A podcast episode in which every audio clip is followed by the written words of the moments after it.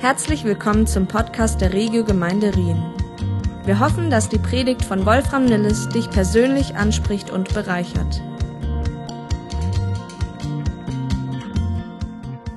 Ich liebe das, wie der äh, Theologe N.T. Wright diese gute Botschaft verpackt.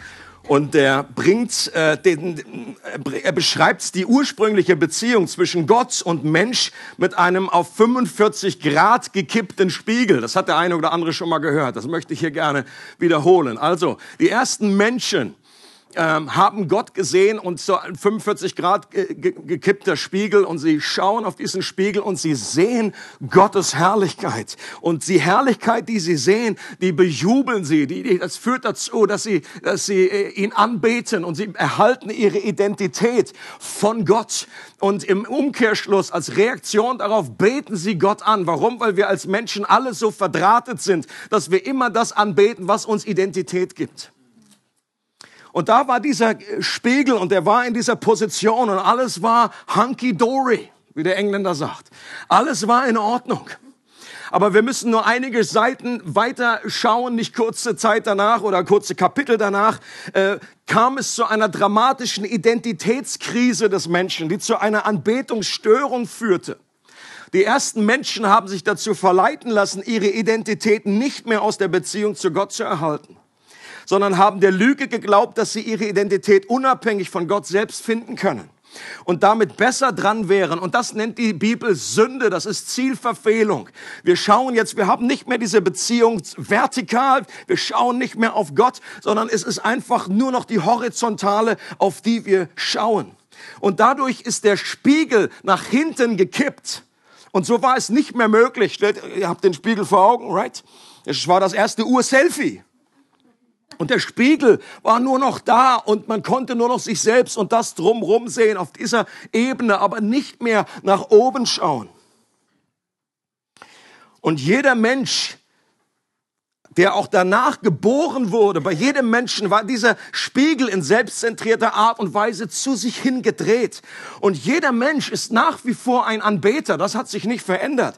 Die Frage ist nicht, ob du, ob wir, ob ich etwas anbeten, sondern die Frage ist, was wir anbeten.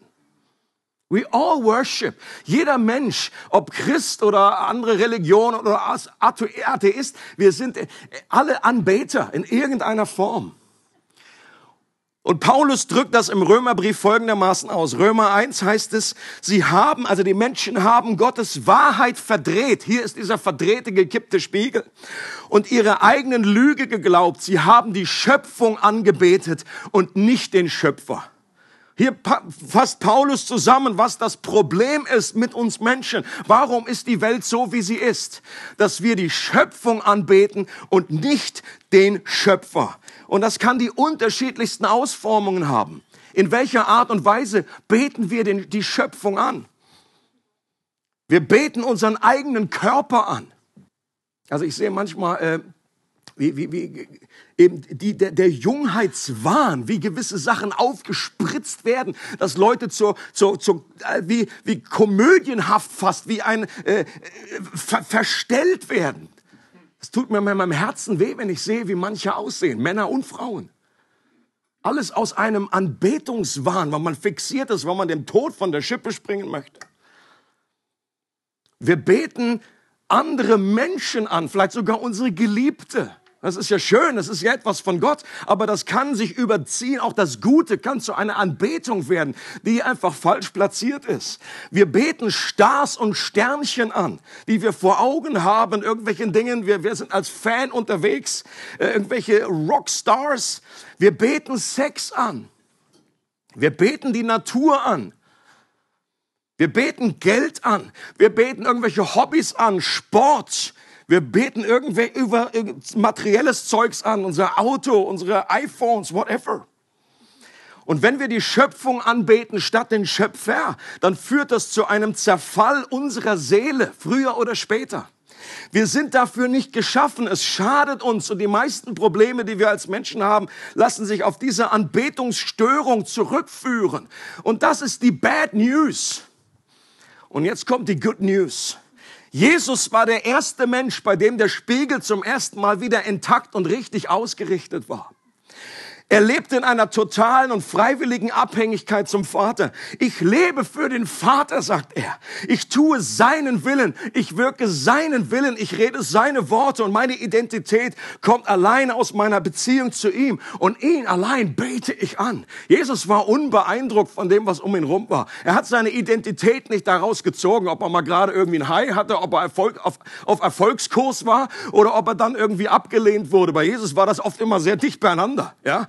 Fünf Minuten, alle bejubeln ihn, lass uns ihn zum König machen. Fünf Minuten später, lass uns ihn vom Felsen schmeißen. Wenn Jesus sich davon abhängig gemacht hätte, seine Identität, dann wäre das ein richtiges Wechselbad der Gefühle gewesen. Aber Jesus wusste, ich bin hier nicht, äh, ich beziehe meine Identität nicht von euch, sondern ich habe einen Vater im Himmel. Bei ihm war dieser Spiegel wieder intakt. Und als Jesus am Kreuz starb, hat er in einem gewaltigen Kraftakt den Spiegel für dich und mich wieder richtig gebogen. Und er ist unter dieser unter dieser Anstrengung gestorben. Er kann unsere Selbstsucht, unsere Verkrümmung hat er wieder geheilt und wieder gerade gerichtet, weil er den Preis dafür bezahlt hat. Und jetzt können wir wieder unsere wahre Identität von Gott her verstehen und Gott anbeten und uns an ihm erfreuen. Jetzt good news. Ihr dürft euch das durch zum Ausdruck bringen. Ist nicht, ist nicht verboten bei uns in der Gemeinde. Es gibt ein Bekenntnis in, aus dem Englischsprachigen, das heißt Westminster Bekenntnis. Da gibt es eine lange Version und eine kurze von. Und da bringt es dieses äh, The Shorter Westminster Catechism, wenn ich es richtig ausgesprochen habe, ähm, bringt es auf einen Punkt, auf einen Satz, wofür wir geschaffen wurden als Menschen. Da heißt es, das höchste Ziel des Menschen ist es, Gott zu verherrlichen und sich für immer an ihm zu erfreuen. I love it. Und das sind nicht zwei verschiedene Ziele. Das und, das verbindet, das ist nicht das eine und das andere, das ist nicht Bacon und Egg. Das gehört zusammen. Bacon und Egg auch. Ja gut, wenn du es so siehst, dann nimm das Bild so für dich. Das ist ein English Breakfast. Es ist ein Genuss, wenn wir Gott verherrlichen. Das tun wir am meisten, indem wir uns an ihm erfreuen. Und ein anderes Wort, was man für das, diesen Satz sagen kann, ist Anbetung. Worship. Lobpreis. Dafür sind wir. Wir sollen uns, wir sollen Gott verherrlichen und uns an ihm erfreuen. Wenn wir Gott anbeten, tun wir beides gleichzeitig. Ähm, es gibt eine berühmte Definition von William Temple, ähm, die hat sich durchgesetzt. Die fand ich äh, klasse, möchte ich mal gerne wieder wiederholen hier an der Stelle über Anbetung. Er sagt, Anbetung ist die Auslieferung unseres gesamten Wesens an Gott. Es ist die Belebung unseres Gewissens durch seine Heiligkeit. Die Nahrung für unseren Sinn durch seine Wahrheit. Die Reinigung unserer Vorstellung durch seine Schönheit. Die Öffnung unseres Herzens durch seine Liebe und die Hingabe unseres Willen an seine Ziele. All das vereint in Bewunderung. Worship. Und in dieser Serie verknüpfen wir mit jeder Predigt ein Symbol, das uns hilft, uns an die Wahrheit zu erinnern, eine gemeinsame Sprache auch der Jüngerschaft zu schaffen. Ähm, und das Symbol für heute ist folgendes, was ihr hier seht. Ähm, wenn ihr mit, ähm, im Internet mit dem Webbrowser unterwegs seid, dann werden sich die meisten daran erinnern, wenn er ganz oben irgendwie, da wo das immer HTTP, wo der die Adresse, den Link eingebt, HTTP. Da ist dieses Ding dahinter und das ist das Refresh-Symbol. Das erneuert die Webseite. Und das ist genau die Idee. Anbetung führt ebenso dazu, dass unsere Seele, ja unser ganzes Wesen immer wieder erneuert und erfrischt wird. Und wir brauchen das immer wieder. Ich brauche das. Gerade in der Vorbereitung zu der Preach habe ich einfach, äh, musste ich wie aufhören und sagen, okay, jetzt fertig hier mit irgendwie Bücher lesen. God, I just want to worship you. Ich brauche diese Erfrischung heute. Mir hilft es nicht zu sagen, ja, also letztes Jahr, da hatte ich mal richtig Erfrischung. Selbst gestern reicht es nicht, wenn ich irgendwie, ich schlafe einfach, stehe auf wieder, äh, pff, Ich brauche das tägliche Brot. Ich brauche Erfrischung. Ich muss mich immer wieder das Herz des Menschen. Wir sind immer noch, auch wenn wir erneuert sind, grundsätzlich, auch wenn wir ein neues fleischernes Herz haben, äh, so ist es immer noch bei uns. Die, die Neigung unseres Herzens ist, sich irgendwie doch irgendwie abzuwenden und andere Liebhaber zu suchen, andere Dinge, doch wieder die Schöpfung mehr im Blick zu haben als den Schöpfer. Ich brauche eine regelmäßige Erneuerung und Erfrischung. Spurgeon hat gesagt, Christen sind dazu geschaffen, um Gott zu verherrlichen. Wir sind nie so richtig in unserem Element, bis wir ihn loben. Und schon oft gebracht an dieser Stelle von diesem Pulpit, von diesem Puls, C.S. Lewis hat nach einem längeren inneren Kampf irgendwann für sich erkannt, dass Gott uns nicht deswegen dazu auffordert, ihn zu loben und anzubeten, weil er das braucht. Das war nämlich sein innerer Knoten, den er hatte bei den Psalmen, wo er gesagt hat, meine Güte, warum fordert uns Gott ständig auf, ihn zu loben? Hat Gott ein Ego-Problem? Warum ist er so, das wirkt so schwach? Warum will er ständig belobhudelt werden, bis er gerafft hat? Nein, bei allem, was wir auf dieser Erde tun, ist, dass wir, wenn wir unsere Begeisterung für irgendetwas zum Ausdruck bringen, wir, wir reden darüber. Warum sagen wir, guck mal, wie cool diese Felgen sind an diesem Auto? Amazing! Warum sagen wir das? Warum machen wir komische Töne nach dem Essen? Warum sagen wir, das schmeckt super? Das kannst du auch für dich behalten. Das ist ja überflüssige Info. Genieß es einfach still. Mach nicht so Töne, so, mm, oh, ah, lecke, lecke, lecke, lecke. Und irgendwann ist der Groschen bei C.S. Lewis gefallen. Er hat gesagt, wir loben gerne, was wir genießen. Warum? Weil dieses ausgedrückte Lob das nicht nur zum Ausdruck bringt, sondern unsere Freude noch vermehrt. Und deswegen, weil Gott uns liebt und unsere Freude vollkommen möchte, deswegen ruft er uns auf, ihn zu loben. Nicht, weil er das braucht, sondern weil wir es brauchen. Und der Phil, das kleine Buch, was wir auch begleitend zu dieser Serie haben, beschreibt in seinem Buch drei hilfreiche Schritte, die uns dabei helfen, in Gottes Gegenwart zu kommen und zu bleiben. Das habt ihr bei dem Refresh-Symbol auch gesehen. Das ist Lob, Anbetung und Herrlichkeit. Und das soll keine Anbetungsmethode sein. Irgendwie so, oh, jetzt mal gehen wir mal durch diese drei Schritte durch.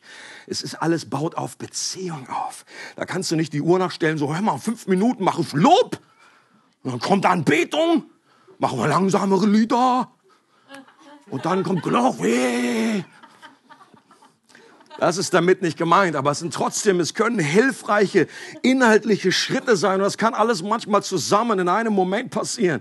Oder dass wir einfach wissen, manchmal, dass dieser gewisse Weg, vergleich mal auch mit diesem Weg in die Stiftshütte in den Tempel, das hatte auch drei Abschnitte. Da ist erst der äußere Vorhof und dann das ist der Lobpreis, wo du einfach auf dem, an dem Brandopferaltar vorbeikommst und du lobst Gott für das, was er getan hat. Und dann kommst du mehr in das Heiligtum hinein. Da geht es um die Beziehung, um die Nähe zu Gott, das Brot, das dich ernährt, dass er in dir ist, dass der Geist Gottes, der dich erleuchtet. Und dann ist dann die Herrlichkeit, da wo du Gott begegnest. Und darum soll es gehen. Diese drei Punkte möchte ich noch etwas entfalten. Und Psalm 24 ist ein gutes äh, Grundmuster. Da, wenn du den durchliest, da findest du diese drei Schritte nacheinander äh, äh, abgebildet.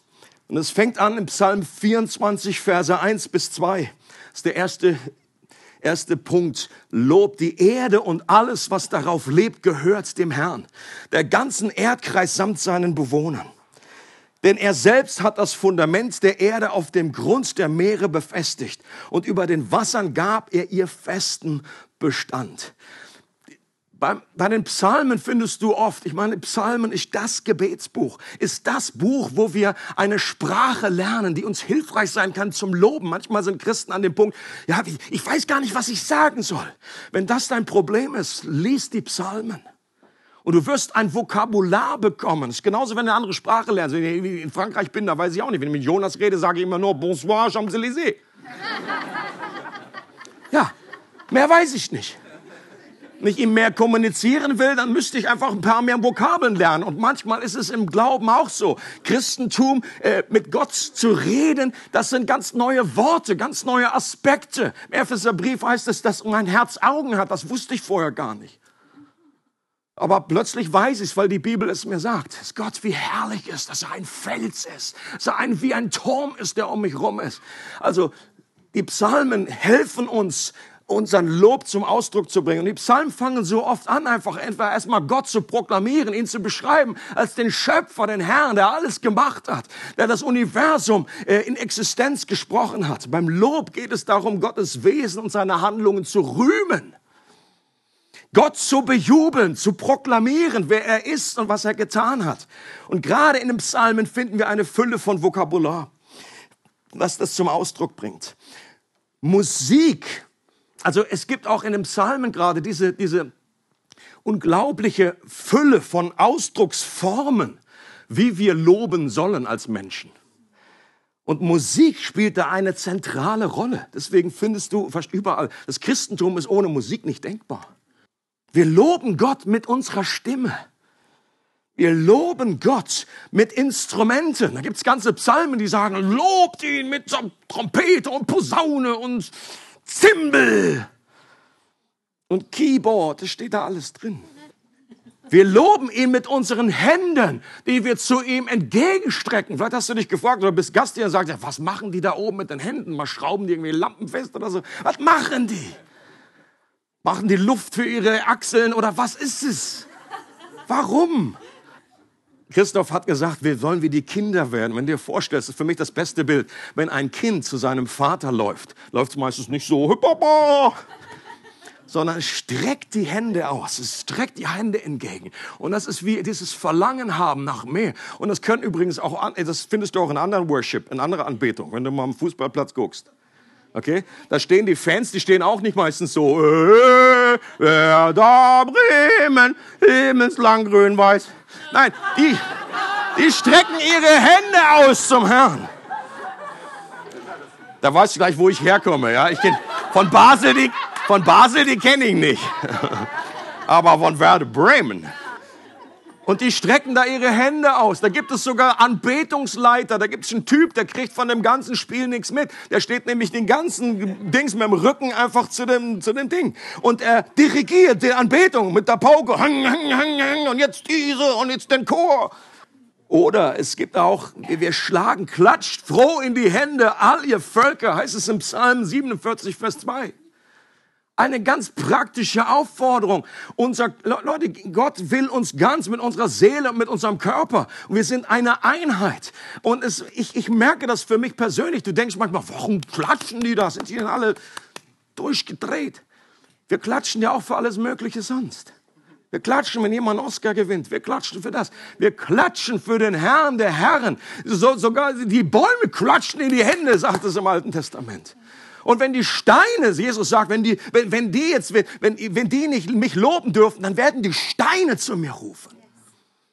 Und deswegen dürfen wir unseren Körper, unser Leib einsetzen. Auch vom Tanz ist die Rede in der Bibel. Wir sollen Gott loben mit Tanz. Miriam mit 90.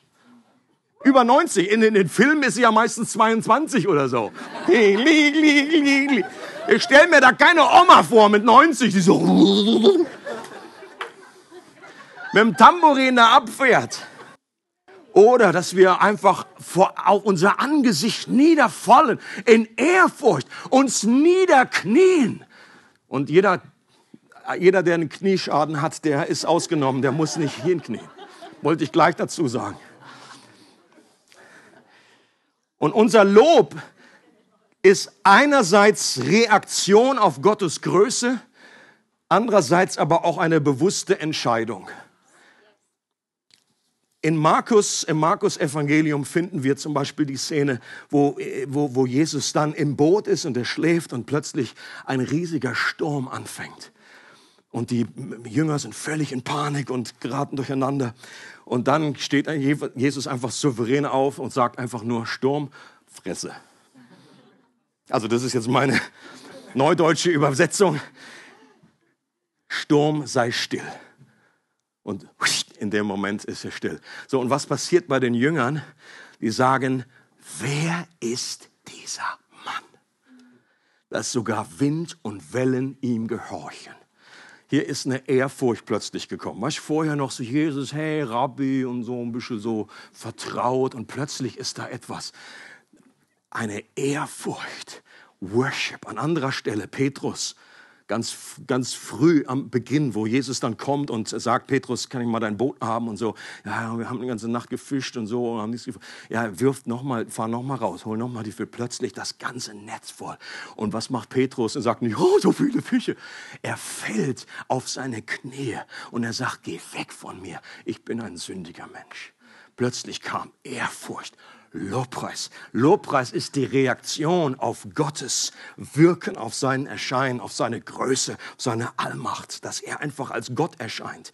Lobpreis ist aber auch eine bewusste Entscheidung, die wiederum Einfluss auf unsere Seele hat. David ruft seine Seele immer wieder dazu auf, ihn zu loben. Ist euch das aufgefallen? Er spricht zu sich selbst. Der, der anderen dachten bestimmt auch, was ist mit dem los? Warum redet der mit sich selbst? Er sagt, Lobe den Herrn, meine Seele. Lobe den Herrn, meine Seele. Und offensichtlich brauchte er dieses Anreden, weil es in dem Moment oder oftmals in unserem Leben gibt es jetzt nicht irgendwie gerade etwas, wo wir einfach in Worship reagieren auf seine Größe, sondern wir müssen es erstmal irgendwie anstoßen, das Ganze. Wir fangen an zu loben, es ist eine Entscheidung. Warum hat das David gemacht? Weil er verstanden hatte, dass es Auswirkungen hat und seine Seele erfrischt und erneuert. Psalm 100, Vers 4 heißt es, kommt in die Tore seiner Stadt mit Dank, in die Vorhöfe seines Heiligtums mit Lobgesang, dankt ihm und preist seinen Namen. Auch hier eine Aufforderung, dass wir die Entscheidung fällen und so fangen wir an. Das ist der erste Schritt. Das ist Lobpreis. Und eine Wachstumskurve als Nachfolger Jesu und Zeichen von geistlicher Reife ist, dass wir auch dann Gott anbeten, wenn die äußeren Umstände nicht so rosig sind. Das war auch genau das Wort, was Christoph gebracht hat. Mich persönlich beeindruckt sehr, wenn ich Menschen erlebe in unserer Mitte im Gottesdienst, die am Sonntag hier in der Anbetungszeit stehen und ihre Hände zu Gott erheben und ihm zujubeln und gleichzeitig weiß ich von der Krise, durch die sie gerade gehen von dem Zerbruch, von dem Schmerz, den sie erleben. Okay? Und Leute, wenn mich das schon so beeindruckt und ich mich darüber freue, wie viel mehr erst der himmlische Vater, der einfach begeistert ist. Leute, das heißt nicht umsonst Lobpreisopfer. Okay? Wenn du hier reinkommst und hast gerade irgendwie ein Lottogewinn, äh, pff, super no big deal. Dass du dich dann freust, ist nichts. Aber wenn gerade deine Ehe am Auseinanderbröckeln ist oder hast unglaubliche Schmerzen, kannst vielleicht gar nicht stehen, kannst die Hand kaum heben, äh, dann einfach zu Gott zu sagen, Gott, nicht wegen, sondern trotz allem. I will praise you. Ich werde dich erheben. Und war das nicht genau auch der Punkt, wo der Teufel in der, in, bei der Hiob-Story genau zu Gott gesagt hat, ja kein Wunder, dass Hiob dich anbetet. Du hast ihn ja auch gesegnet von oben bis unten. Nimm mal alles weg von ihm, du wirst schon sehen, ob er dich selber noch lobt. Und siehe da, Gott hat gesagt, okay, es ist sehr scary, dass sich Gott auf diesen Deal eingelassen hat.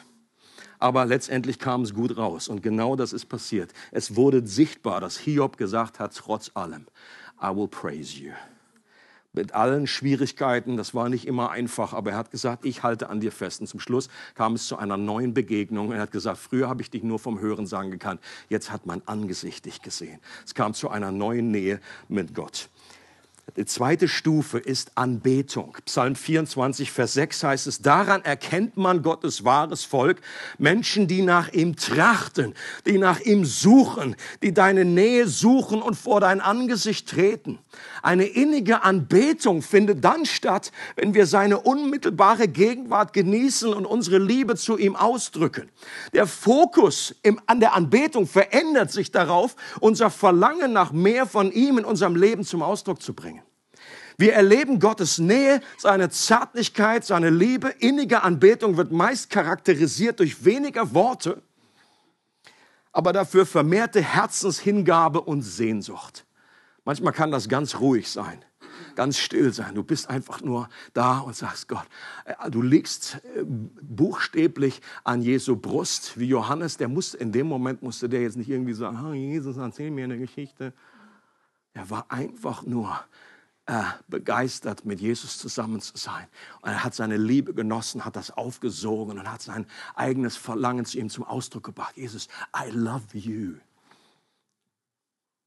Oder die klassische berühmteste Stelle, an der äh, in Markus 14, die sehr oft mit Anbetung äh, zusammengebracht wird, ist natürlich diese. Lesen wir noch mal kurz. Jesus war in Bethanien bei Simon dem Aussätzigen zu Gast.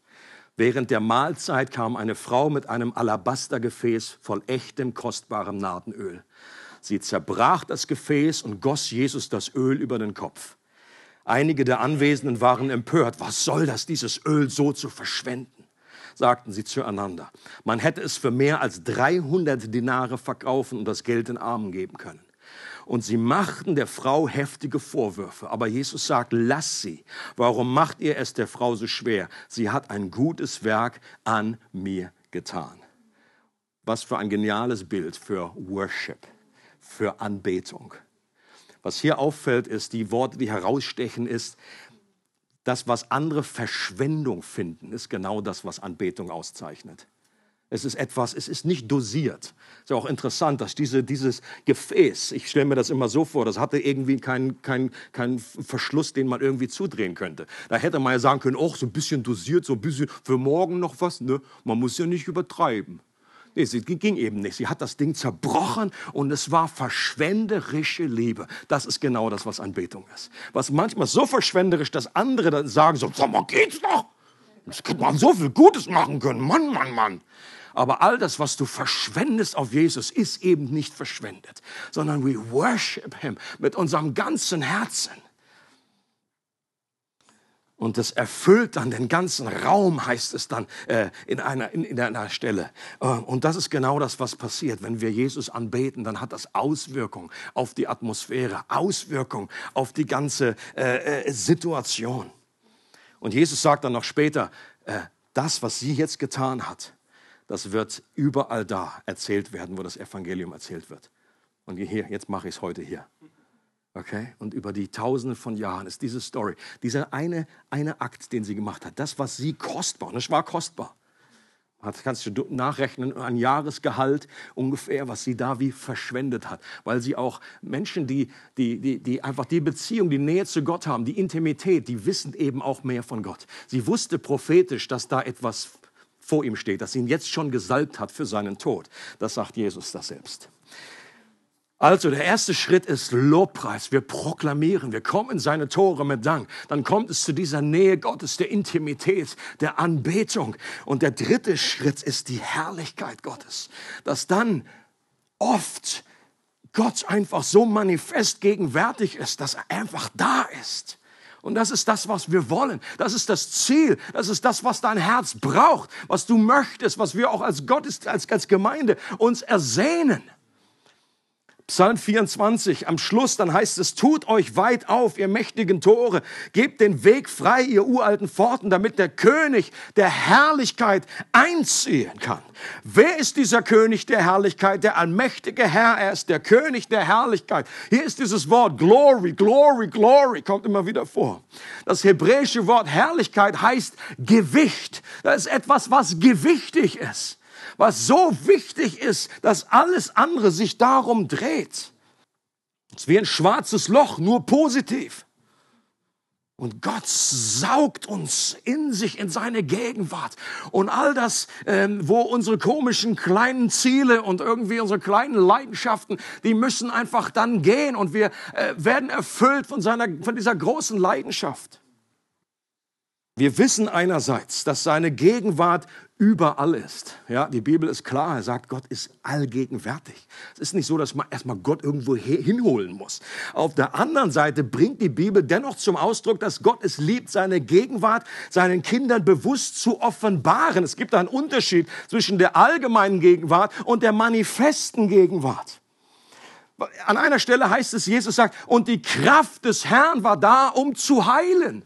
Man fragt sich ja, ja und sonst nicht oder was? Aber das ist genau der Unterschied. Ja, Gott ist immer da. Er ist bei uns. Ist, du kannst nirgendwo hingehen, äh, heißt es Psalm 139, wo Gott nicht ist. Auf der anderen Seite gibt es diese, und ich glaube, das haben viele von euch auch schon erlebt. Es gibt Momente in Worship, in einem Gottesdienst oder auch zu Hause, persönlich im Auto, wherever, wo du Gottes Gegner, er ist so nah, als wenn er direkt neben dir sitzt. Die Luft ist fast wie zum Schneiden. Da kannst du irgendwie wie so ein Comic, kannst du, kannst du kleine Quader rausnehmen. Ich habe gehört von Berichten, immer wieder hast du das, in, gerade in Erweckungssituationen, wo die Herrlichkeit Gottes wirklich wie eine Wolke manifest kommt. Ich habe gehört äh, neulich, dass in der Azusa Street Revival, dass da diese Herrlichkeitswolke so stark und so lange da war, dass die Kinder da drin Verstecken gespielt haben. Interesting. Kannst du jetzt glauben oder nicht? Aber du hast im Alten Testament genau diese Situation auch. Samuel, äh Quatsch, Salomo weiht den Tempel ein. Und dann heißt es, und die Herrlichkeit des Herrn erfüllte den Tempel. Und die Priester konnten gar nicht eintreten. Sie konnten ihren Dienst gar nicht machen. Warum? Weil diese Gegenwart so thick war, so dick und gegenwärtig und Gott war einfach da. Und da, Leute, wenn das, wenn das erreicht wird, dann ist das genau das unser Ziel, wo wir hinwollen. Gott ist da. Und Gott kann souverän handeln. Und Leute, wenn, manchmal kann Gott in fünf Minuten in der Herrlichkeit, wenn Gott gegenwärtig ist, macht er vielleicht mehr als in Monaten und Jahren der Seelsorge, was wir irgendwie sonst versuchen, irgendwie über lange Zeit zu machen, kann in kürzester Zeit passieren.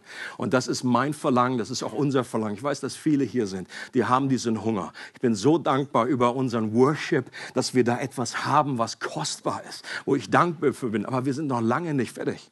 Wir sind noch lange nicht am oberen Rand angekommen, wir sagen, oh, das haben wir jetzt, das ist jetzt super, das können wir jetzt exportieren, das machen wir jetzt in Flaschen und schicken wir weg. Ja? Sondern wir möchten, dass mitten im Worship wir genau auch diese Schritte durchmachen, dass wir vielleicht ankommen und anfangen und sagen, ich, wir praising God, wir proklamieren seine Größe, wir kommen in eine Anbetung hinein und wir erleben, dass die Herrlichkeit Gottes diesen Raum erfüllt. Es freut uns, dass du heute zugehört hast. Für weitere Predigten, Informationen und Events besuche unsere Gemeindewebseite www.regiogemeinde.ch.